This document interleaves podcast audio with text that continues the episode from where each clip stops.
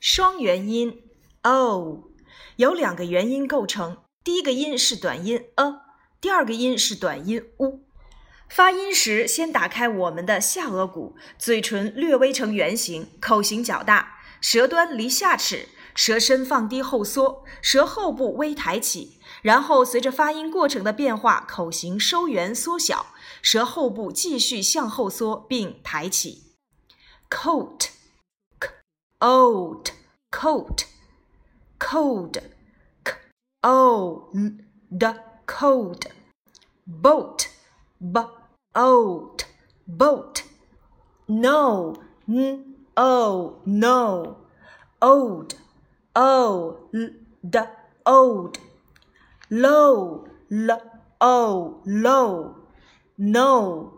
Go. So.